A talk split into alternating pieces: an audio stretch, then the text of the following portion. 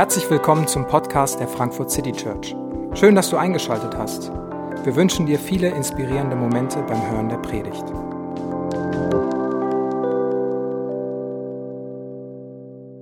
Guten Morgen. Schön, dass du heute hier bist. Schön, dass wir heute hier sind. Kirche sind wir. Darum wollen wir heute reden. Darüber wollen wir heute reden. Und es geht tatsächlich heute um uns. Also wenn du zu Gast bist und äh, neu hier bist und dich fragst, was hat es denn dann mit dir zu tun? Ähm, wir sagen, wir wollen Kirche für die Menschen hier sein. Und wir wollen eine Kirche sein, die sich nicht immer nur von ihrer besten und schönsten und hipsten Seite präsentiert, sondern wir auch ganz ehrlich darüber reden, wie es uns geht und was los ist. Wir wollen dich reinschauen lassen, in welchen Fragen wir stehen. Denn als, als FCC, als Frankfurt City Church stehen wir gerade in ein paar Prozessen. Und ich glaube, wir stehen im Moment an einem ganz entscheidenden Schritt. Und wir haben in den letzten Wochen zwei, dreimal äh, öfter als geplant, einfach weil wir gemerkt haben und ich gemerkt habe, wir müssen da nochmal mehr drüber reden, weil das ist eine entscheidende Weiche, die wir stellen müssen. Über unser Miteinander, über unsere Gemeinschaft und wie wir uns Kirche vorstellen. Kirche sind wir. Kirche sind nicht die anderen. Kirche sind nicht, was die da machen. Kirche sind wir. Und das Ganze ist äh, stärker geworden und äh, als, als Thema für mich immer präsenter und wichtiger geworden, äh, auch nochmal angestoßen durch die ganze Abstimmung rund um die Satzung, die wir als Gemeinde hatten. Ähm, wenn du das nicht mitbekommen hast, wir haben das letzte Dreivierteljahr, das letzte Jahr an einer Gemeindesatzung gearbeitet, wo wir Dinge wie Mitgliedschaft und Leiterschaft und Finanzen und diese Fragen versucht haben zu regeln. Also eine Satzung, die einen, einen Rahmen setzen soll, eine Richtung setzen soll, die manches an, an Fragen einfach klärt, dass wir die nicht immer wieder klären müssen und eine Dynamik kanalisieren soll. Und das war die Idee der Satzung. Und da haben wir versucht zu kommunizieren und dann gab es eine Abstimmung. Und äh, die PowerPoint hat die Zahlen drauf, die sind ein bisschen später, aber wenn du die jetzt schon mal zeigen könntest, wäre super. Ähm, einfach, dass ihr es mal seht und das war das Ergebnis, was das so angestoßen hat. Also das Ergebnis war, wir haben gesagt, ähm, eine Wahlbeteiligung, weil es so grundlegend ist, eine Satzung wie ein Grundgesetz soll mindestens zwei Drittel der Leute müssen mindestens abstimmen. Ähm, das wären 116 gewesen, wenn meine Mathematik nicht falsch ist. Ähm, und tatsächlich haben 101 von 173 mitgemacht, was dann, was ist das, 56, 58 ähm, Prozent. Also das ist deutlich drunter. Wenn man aber die Zustimmung sieht, dann ist die Zustimmung gewaltig hoch. Das sind 92, irgendwas Prozent. Und das ist sogar mehr als die Hälfte aller Stimmberechtigten. Also eine riesig hohe Zustimmung, aber ganz, ganz viele, die nicht abgestimmt hatten. Und wir haben uns Fragen gestellt, ja, warum ist das Ergebnis so, wie es ist? Warum ist das ein Ergebnis? Welche, welche Prinzipien, welche Fragen, welche Muster gibt es hier, die das plausibel machen? Und es gibt da einige Fragen und manche möchte ich direkt vorne wegstellen. Ähm, wir haben uns gefragt, was hätten wir als Leitung, was hätte ich als Pastor, was hätten wir besser machen können? War das unklar? War das kompliziert? Hat die Technik nicht hingehauen? Ähm, wir haben in der Richtung noch nichts gehört, aber wenn das das große Problem gewesen sein sollte, wovon ich im Moment nicht ausgehe, aber ich weiß es noch nicht sicher, dann, dann bitte meldet uns das zurück. Wenn wir da noch was dazu lernen können, bitte meldet uns das zurück. Aber worüber wir immer mehr gedacht haben und immer mehr den, irgendwie den Fokus gesetzt haben, das kam auch aus manchen Reaktionen, die wir bekommen haben, so zusammen. Manche haben reagiert wie, also manche haben echt mit Frust reagiert. Von uns haben Leute mit Frust reagiert, aus der Leitung. Manche Rückmeldungen, die wir von euch bekommen haben, waren frustriert. Die haben gesagt, hey, das kann doch nicht sein. Einfacher kann man es doch wirklich nicht machen. Das war ein Online-Link, da muss man klicken, Code eingeben, ja, ja, fertig. Das kann, also das, das kann ja wohl nicht sein, wo ein echter, echter Frust da ist bei Leuten. Manche haben gar nicht so emotional frustriert reagiert, aber eher so ein, ja, irgendwie passt das ins Bild. Irgendwie ist es kein Schock, dass es manches zu gleichgültig, zu unverbindlich, zu, ja, irgendwie das machen schon die anderen für mich, da muss ich, glaube ich, nicht selber abstimmen. Was auch immer. Und das ist kein Thema, was jetzt nur durch die Satzung da ist und davor noch nie da war, sondern ich glaube, es gibt uns eine Chance, darüber mal wirklich zu reden und darüber über unser Miteinander zu reden und, und wie wir das sehen und wie wir das gestalten wollen. Und dazu habe ich diesen Text aus Hebräer ausgesucht, weil er zwei Grundpfeiler reinrammt, die, die finde ich die Diskussion rahmen sollen und dann ganz praktisch wird. Und diese Grundpfeiler sind einmal unsere Grundlage, das ist die Gnade Gottes, unsere Hoffnung, das sind die Versprechen Gottes. Und mit diesen beiden möchte ich auch anfangen, bevor wir über einen konkreten Schritt, ähm, einen konkreten Next Step für uns als FCC reden können. Und der Autor des Hebräerbriefs schreibt im Kapitel 10 in Vers 22 Folgendes. Deshalb wollen wir mit ungeteilter Hingabe und voller Vertrauen und Zuversicht vor Gott treten. Wir sind ja in unserem Innersten mit dem Blut Jesu besprengt und dadurch von unserem schuldbeladenen Gewissen befreit. Wir sind bildlich gesprochen am ganzen Körper mit reinem Wasser gewaschen. Unsere Grundlage als Christen, als Frankfurt City Church ist, dass Jesus für uns gestorben ist, dass wir frei sind. Dass alles, was an Fehlern, an Schwächen, an Schuld, an Scham, was wir mit uns vielleicht rumgetragen haben, was, was für uns tatsächlich legitim auf uns lag, dass Jesus das weggenommen hat dass er Schuld weggenommen hat. Deswegen unsere Gottesbeziehung nicht von Schuld geprägt. Wir sind heute Morgen nicht hier, weil wir was wieder gut machen müssen. Weil wir nicht sicher sind, ob Gott unsere Gebete hört. Weil wir nicht sicher sind, ob Gott für uns ist. Wir sind hier, weil Gott uns liebt. Und weil wir aus dieser Freiheit reagieren wollen. Wir sind nicht geprägt von Schuldgefühlen. Und diese ganze Diskussion soll nicht um, wer ist Schuld gehen. Das ist eine absolut destruktive Ebene. Die bringt überhaupt gar nichts sondern wie geht's weiter? Hey, wir sind, wir sind doch frei durch Jesus. Keiner von uns muss, muss mehr tun, als wäre perfekt. Auch der Pastor nicht. Ich habe Fehler, ich habe Schwächen, ich bin überfordert, ich bin manchmal frustriert. So what?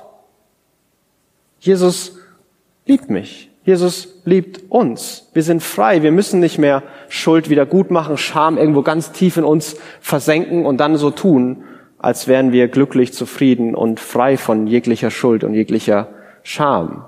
Wir dürfen frei sein. Jesus hat uns frei gemacht, weil Jesus für uns gestorben ist. Und diese, diese Freiheit, die läuft aber nicht irgendwie ins Leere. Jesus macht uns frei und dann ist die Frage, okay, was mache ich jetzt mit der ganzen Energie, mit der ganzen Zeit, die ich vorher drauf verwendet habe, so zu tun, als hätte ich keine Fehler oder Fehler wieder gut zu machen? Was mache ich jetzt damit? Und dieser, und der Vers hier sagt, hey, wir sollen voller Hingabe und mit vollem Vertrauen auf Gott gerichtet sein. Unser ganzes Leben, wie Paulus das beschreibt im Römerbrief, worüber wir vor ein paar Wochen geredet haben, mein ganzes Leben allein für Gott, zu Gottes Ehre, diesen, diesen Fokus haben, das ist meine Grundlage. Ich bin frei und jetzt will ich ganz, ganz freiwillig diesem Gott folgen, weil dieser Gott mich frei gemacht hat. Und das ist unsere Grundlage und das soll uns prägen. Und das ist der eine Pfeiler, dass wir auf der Gnade Gottes stehen. Wenn wir über uns reden, dann gilt das für uns. Wir stehen auf der Gnade Gottes. Und der andere Pfeiler, unsere Hoffnung, das sind die Versprechen Gottes. Und das beschreibt er in dem folgenden Vers. Er sagt, ferner wollen wir unbeirrbar an der Hoffnung festhalten, zu der wir uns bekennen. Denn Gott ist treu und hält, was er zugesagt hat. Wir wollen unbeirrbar, unbeirrbar an der Hoffnung festhalten, zu der wir uns bekennen. Denn Gott ist treu und hält, was er uns zugesagt hat. Unsere Hoffnung basiert auf Gott allein. Unsere Hoffnung für uns, für einen positiven Blick in die Zukunft basiert darauf, dass wir glauben, dass Gott einen positiven Blick für uns hat und dass Gott seine Versprechen hält. Gott hält seine Versprechen immer und was Gott anfängt, vollendet er auch. Und wenn ich über die Hoffnung nachdenke, wenn ich über die Perspektive nachdenke, ähm, die ich auf, auf uns habe, dann wird es immer dann deutlich, wenn ich ähm, gerade mit externen Leuten rede, wenn ich mit meinen Freunden mal rede, wie es mir so geht. Und das ist ein großer Teil von meinem Leben als Pastor. Was machen wir? Und ähm, oder mit wenn Gäste hier sind und wir da Rückmeldung bekommen, dann dann kommt man mal raus aus dem inneren Blick und sieht mal, okay, was ist hier wirklich so? Und ein großer Teil von mir ist unfassbar stolz. Ich bin unglaublich stolz auf das, was hier passiert. Ich bin so gerne hier. Ich arbeite mit den Leuten hier so gerne zusammen. Das ist einfach eine coole Kirche. Und ich bin so gern hier. Und ich, ich, wenn ich davon rede, dann merken Leute immer, hey, da ist, da muss es ja echt besonders sein. Ich denke mir so, ja. Ja, hier ist es auch besonders. Hier ist es wirklich besonders.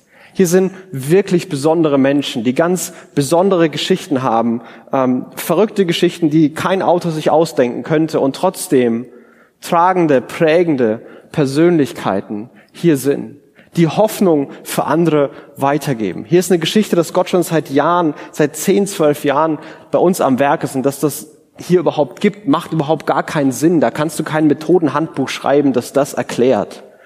Gott hat uns hier hingebracht und das begeistert mich, dass ich mit Leuten zusammenarbeiten darf, wo ich das Gefühl habe, hey, die haben noch gar nicht mal angefangen, ihre Fähigkeiten, ihre Gaben zu nutzen. Angefangen von meinen Kollegen Songel und Christi, unfassbar begabte Leute sind, wo ich glaube, die haben gerade erst angefangen, bis zur Leitung und Leitern und so viele. Ich bin so stolz und ich bin so motiviert und hoffnungsvoll, weil ich so sehe, wie Gott was anfängt und das vollenden wird.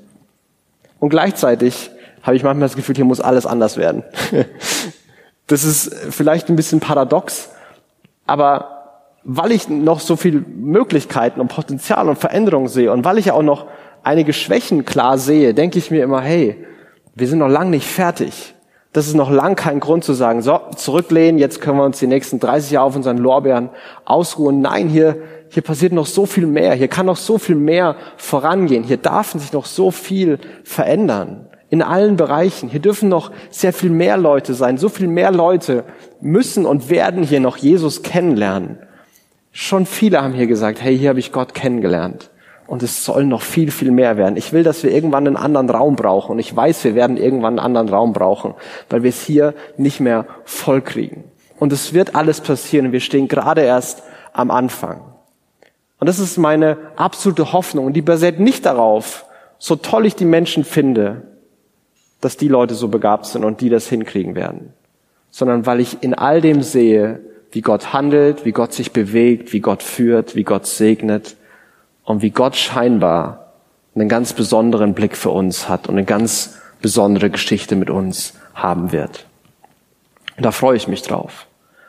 Und ich habe am Anfang gesagt, ich glaube, wir stehen an einer Weiche und ein entscheidender Baustein für den nächsten Schritt ähm, ist das, was äh, der Autor in dem nächsten Vers hier beschreibt, in Vers 24. Und er sagt, und weil wir füreinander verantwortlich sind, wollen wir uns gegenseitig dazu anspornen, einander Liebe zu erweisen und Gutes zu tun. Und weil wir auch füreinander verantwortlich sind, wollen wir uns gegenseitig dazu anspornen, einander Liebe zu erweisen und Gutes zu tun.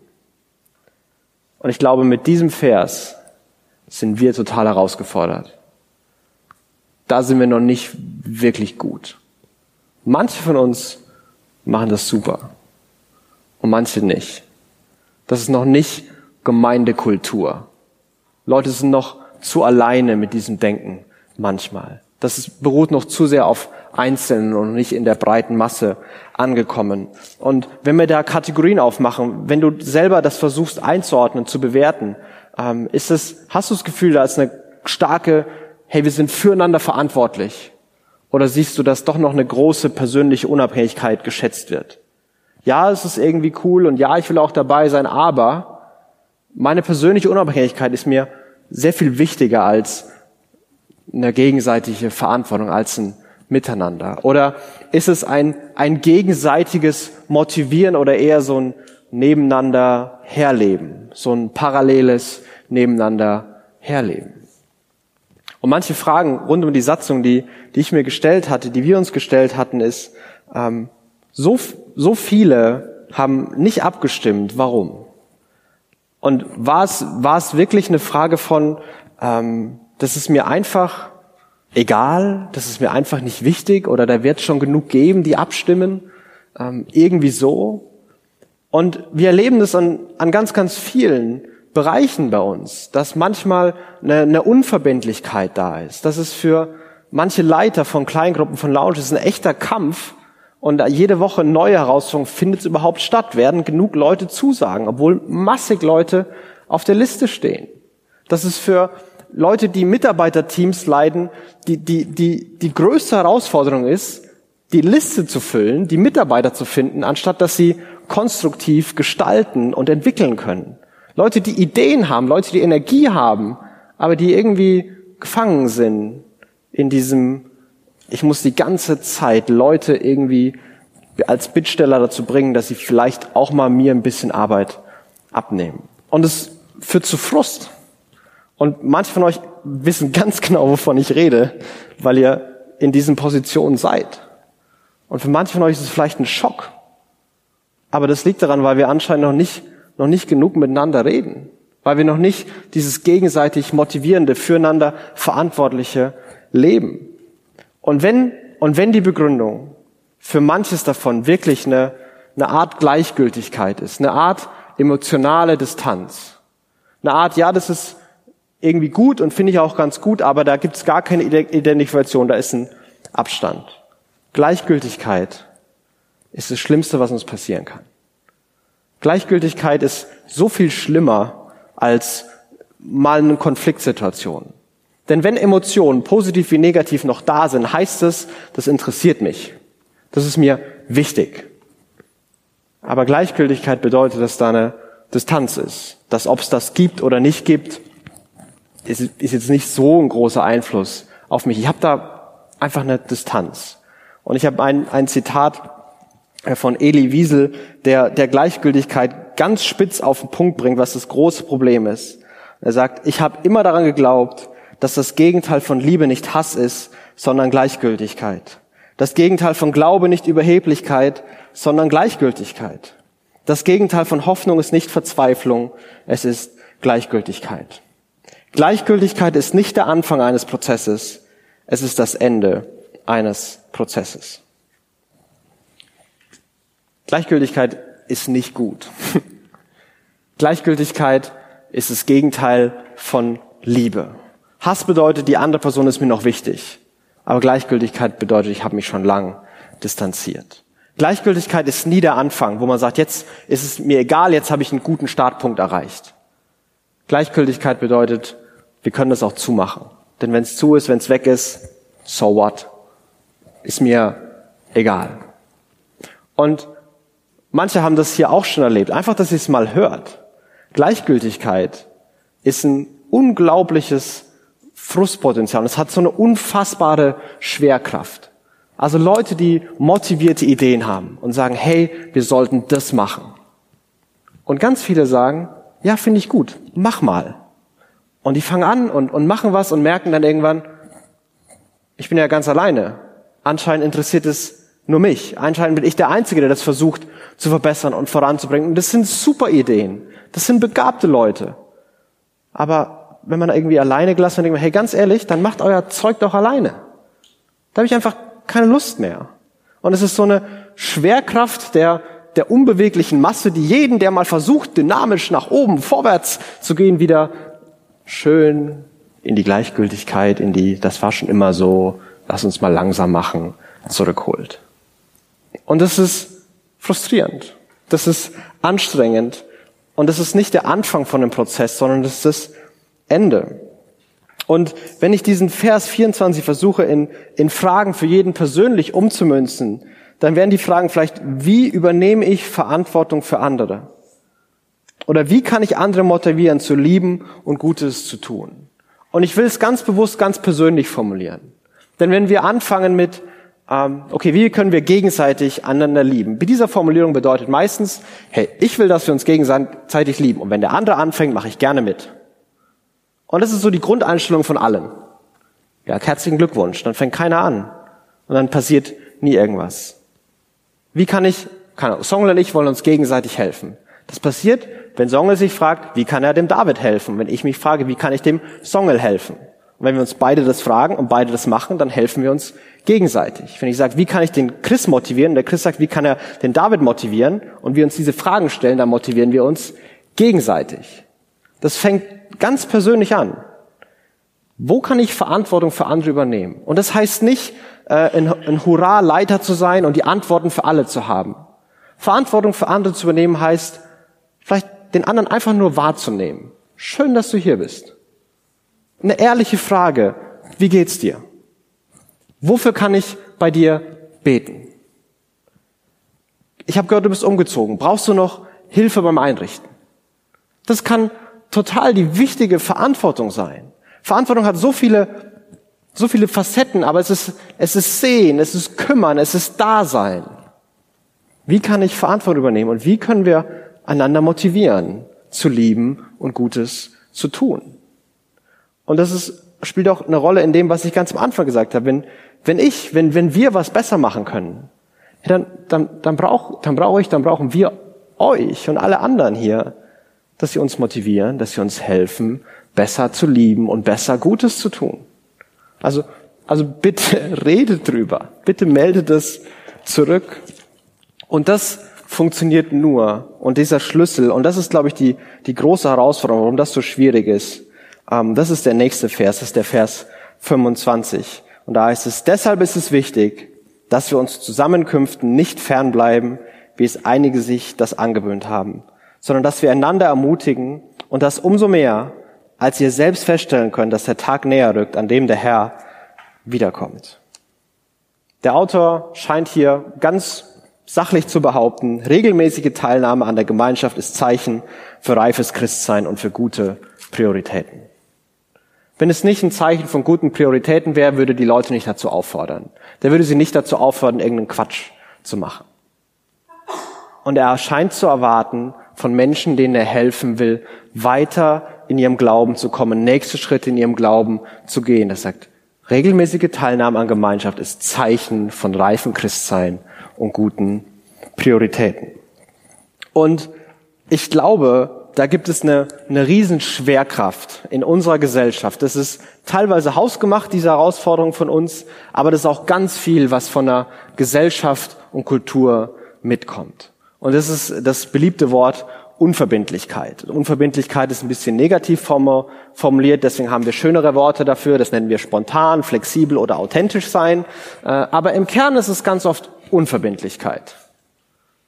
Und Unverbindlichkeit, und das ist und ich, ich will das auch durchaus hart formulieren, weil ich glaube, wir müssen da ganz stark gegensteuern. Unverbindlichkeit ist gelebter Egoismus und nichts anderes. Und meine Unverbindlichkeit bezahlen die anderen mit Frust. So funktioniert die Logik immer. So funktioniert die Logik ganz außerhalb von uns. Du hast Freunde zum Essen eingeladen und kurz vorher fällt ihnen ein, sie können doch nicht, weil sie authentisch sich anders fühlen. Ja, dann bist du frustriert. Dann denkst du, ich habe jetzt Essen gekocht und ich habe mich vorbereitet und ich habe anderen Freunden abgesagt und so ein Mist. Und die Unverbindlichkeit der einen wird mit dem Frust der anderen bezahlt. Und so funktioniert es immer. Und Unverbindlichkeit bedeutet zu sagen, ich möchte mir die Optionen offen halten. Ich, vielleicht kommt ja noch was Besseres. Vielleicht kriege ich ja noch eine SMS, die meine ganzen Wochenendplanung über einen Haufen wirft. Hauptsache, ich verpasse nichts. Hauptsache, mir geht's gut. Welche Konsequenzen das für andere hat, die sind ja nicht ich. Es geht ja um mich. Und Unverbindlichkeit in unserer Gesellschaft ist gelebter Egoismus. Und es ist für beide ein Problem. Für die, die unverbindlich sind und für die, die es erleben. Unverbindlichkeit führt zu einer Unzufriedenheit bei einem selbst.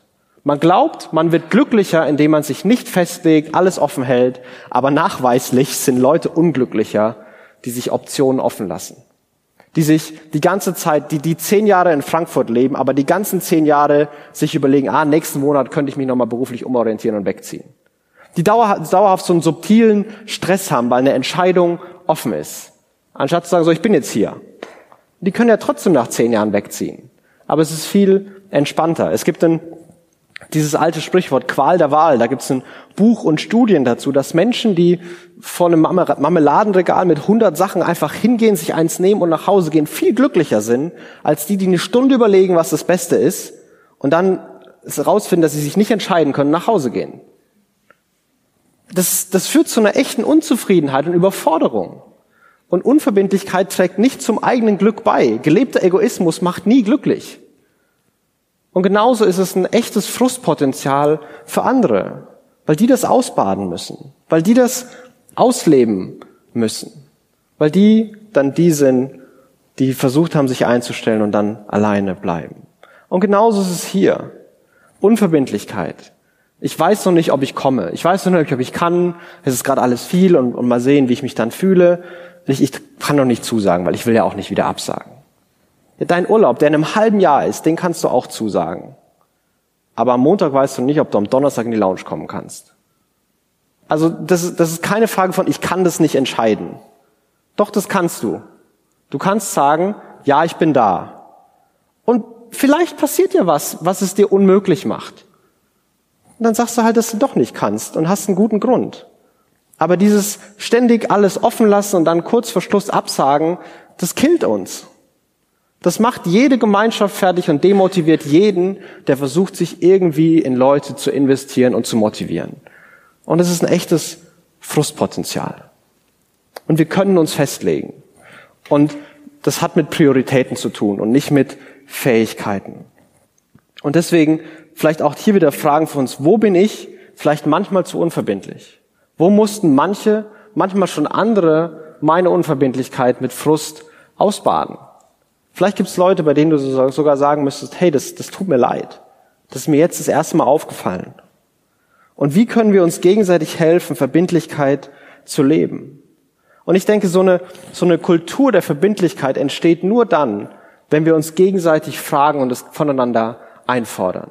Nicht, weil irgendjemand mal irgendeine Regel gemacht hat und an die muss man sich jetzt sklavisch halten, sondern die Idee, wenn jemand sagt, ich möchte Teil der Gemeinde sein. Ich möchte Teil der Lounge, der Kleingruppe sein. Dann erinnere ich dich nicht an das, was irgendjemand mal gesagt hat, sondern das, was du gesagt hast. Du hast gesagt, du willst hier Teil sein. Und du bist einmal im Monat da.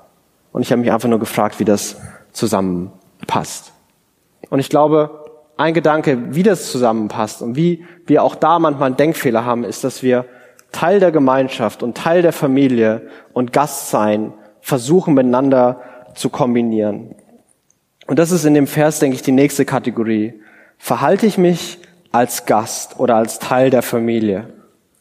Verhalte ich mich als Gast oder verhalte ich mich als Teil der Familie? Das sind zwei grundlegend andere Kategorien.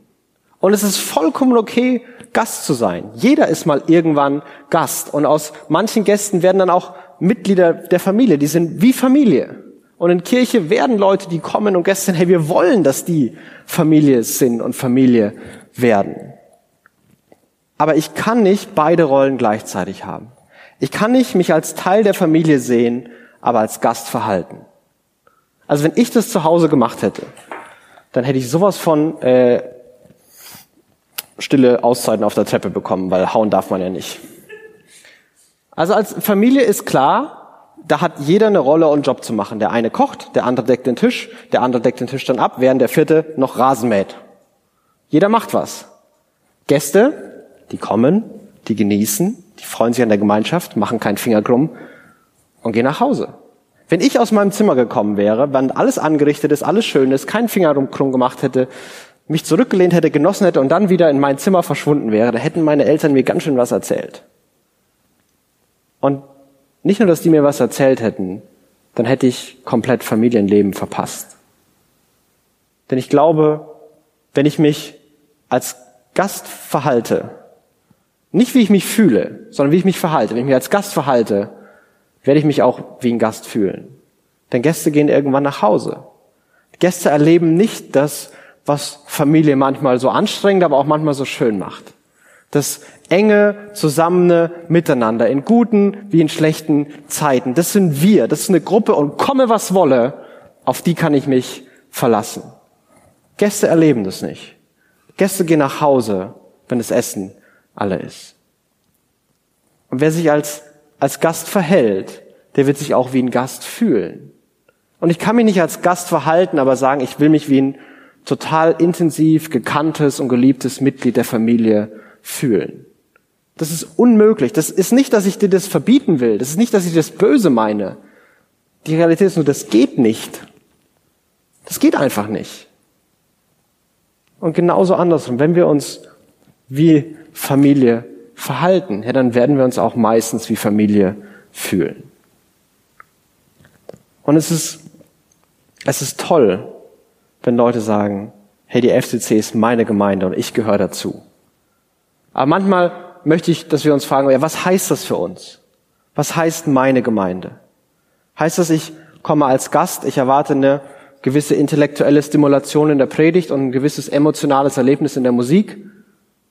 Und wenn ich das habe, dann ist das auch weiter meine Gemeinde und ich, ich gehe wieder. Und das ist okay, wenn du, wenn du denkst, das ist alles, was möglich ist und alles, was du brauchst. Aber dann, dann bist du ein Gast. Und dann wirst du dich nie wie Familie fühlen.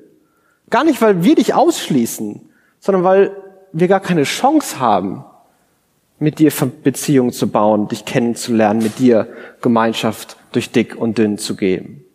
Dafür sagt der Hebräerbriefer-Autor, Treffen nicht verpassen. Kommt, verbringt Zeit miteinander. Das ist keine neue Erkenntnis, damals wie heute. Ohne Zeit mit anderen funktionieren Beziehungen nicht. Du wirst keine Freundschaft, keine Ehe, nichts aufbauen, ohne Zeit mit dem anderen zu verbringen. Gäste geht das, die können einmal im Jahr kommen. Aber für Familie funktioniert das nicht. Und auch, auch hier wieder die Fragen, verhalte ich mich manchmal als Gast oder als Teil der Familie? Wer möchte ich sein? Einfach sich das ganz ehrlich zu fragen. Wo stehe ich? Vielleicht auch in der Kleingruppe. Wo stehen wir? Wie sehen wir uns? Wollen wir das eigentlich? Wollen wir eigentlich Familie mit allem, was es bedeutet und auch mit der Verbindlichkeit, die das bedeutet, wollen wir das eigentlich sein? Und wenn die Antwort ja ist, dann darf man auch anderen sagen, hey, warum warst du nicht da? Was ist los? Manchmal schämen sich Leute und die brauchen jemanden, der sie anruft und sagt, wie geht's dir? Aber nicht, komme ich heute, komme ich morgen, ja, ist okay.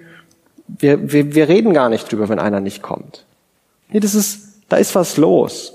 Wenn Leute selber sagen, ich will Teil dessen sein, dann dürfen wir sie auch daran erinnern. Und ich glaube, dass, dass diese Frage von, von Miteinander, von Familie, wie sehen wir uns, wie kann dieses gegenseitig, dieses Einander stärker werden, welche Priorität hat das für mich? Will ich dem Ganzen nochmal neu eine Priorität geben? Oder will ich sagen, ja, ganz ehrlich, ich bin hier gern zu Gast, aber mehr möchte ich auch ehrlich gesagt gerade nicht. Das passt nicht zu meiner Lebensphase. Hey, das ist okay. Aber es ist absolut verwirrend und frustrierend für alle Zeit, für alle Seiten, auch für dich, wenn Rollen da vermischt sind. Und so sind es, ich habe die fünf Fragen, die ich äh, gestellt habe, die sind nochmal hier, die werden auch nochmal in der Mail einfach rumgehen. Vielleicht kannst du die persönlich stellen, vielleicht ist das eine, eine coole Chance, mit den Fragen mal eine, eine Lounge, eine Kleingruppe zu gestalten und sagen, hey, wo stehen wir? Wie sehen wir das? Wie bewerten wir das? Wie glauben wir das, dass mit der Satzung? Wie sehen wir Verbindlichkeit, Gemeinschaft und Miteinander in der FCC? Und ich, meine Perspektive auf all das ist, ich glaube, das ist eine Riesenchance für uns. Ich glaube, dass Gott uns ganz bewusst an den Punkt führt, weil das der entscheidende Baustein ist für eine nächste Phase. Und ich glaube, diese Fragen, die, die sind vielleicht manchmal hart, die heißen vielleicht manchmal Entschuldigung sagen, die heißen vielleicht manchmal Veränderung, aber die werden sich so lohnen. Die werden sich so lohnen, die Gemeinschaft, die wir erleben können, das Potenzial, was wir dadurch entfalten können, wird gewaltig sein. Die FCC ist was echt Besonderes. Und Leute von außen bestätigen das wieder und wieder und wieder. Hier passiert was. Gott ist hier. Gott geht eine Geschichte mit uns. Wir dürfen mitmachen, wie Gott sein Reich baut und wie Gott Menschen dieser Stadt zeigen will, wer er wirklich ist. Und werden dessen Familie sein und Gemeinschaft erleben. Das ist das Angebot Gottes. Und wir haben komische Ideen, die denken, es geht besser. Und so möchte ich uns an die Grundpfeiler erinnern, dass wir auf der Gnade Gottes stehen, dass wir nicht so tun müssen, als wären wir besser, als wären wir nicht überfordert, wären wir nicht frustriert. Weil Jesus uns liebt. Und es steht für alle Zeit. Und dass wir Hoffnung haben und dass wir an eine positive, konstruktive Entwicklung glauben und davon überzeugt sind. Nicht, weil wir die richtigen Sachen sagen, sondern weil wir einen großen Gott haben, der das, was er anfängt, zu einem guten, guten Ende bringt. Und wir sind irgendwie mittendrin und dürfen uns die Fragen stellen, damit Gott zu seinem Ziel mit uns kommt. Und dafür möchte ich jetzt auch beten. Jesus, ähm, das hier ist deine Gemeinde. Du hast die Gemeinde angefangen, du hast die Gemeinde gebaut. Ähm, du bist bis heute der, der uns prägt und der uns führt. Und Jesus, auch wenn manche Fragen, manche Gedanken, einfach auch echt herausfordernd sind, auch wenn sie vieles von dem, wie wir manches vielleicht bisher gemacht haben, einfach echt hinterfragen, dann glauben wir, dass Fragen, die von dir sind, Fragen, die aus deinem Wort kommen, dass, die, dass du dir uns stellst, weil du was Besseres für uns willst. Weil du willst, dass wir aus, aus mancher Unzufriedenheit rauskommen, dass wir aus mancher Isolation rauskommen, dass wir die Freude erleben, was es bedeutet, gekannt zu sein und Gemeinschaft zu sein. Dass wir die Freude erleben, wenn man gemeinsam was echt richtig Gutes auf die Beine stellt und was gemeinsam was schafft. Und Gott, wir bitten dich, dass wir das, was wir lernen sollen, lernen, dass bei uns eine Kultur entsteht, die von einem Miteinander, von einem gegenseitig, von einer, von einer Verbindlichkeit und von Familie geprägt ist. Und Jesus, wir verlassen uns auf dich, auf deine Gnade, die äh, auch alles, was vielleicht bisher nicht gut war, locker bedeckt. Wir schauen auf die Hoffnung und deine Versprechen und alles, was du noch tun willst und wollen uns dir neu hingeben und beten, dass du uns gebrauchst, um dein Reich zu bauen. Vater, gebrauche diese Kirche, Frankfurt City Church, um deinen Namen in Frankfurt und der ganzen Welt groß zu machen. In Jesu Namen. Amen. Wir hoffen, die Predigt hat dich inspiriert. Wenn du uns kennenlernen möchtest, dann schau einfach mal auf unsere Homepage www.frankfurtcitychurch.de oder besuch uns in unseren Gottesdiensten. Bis dann!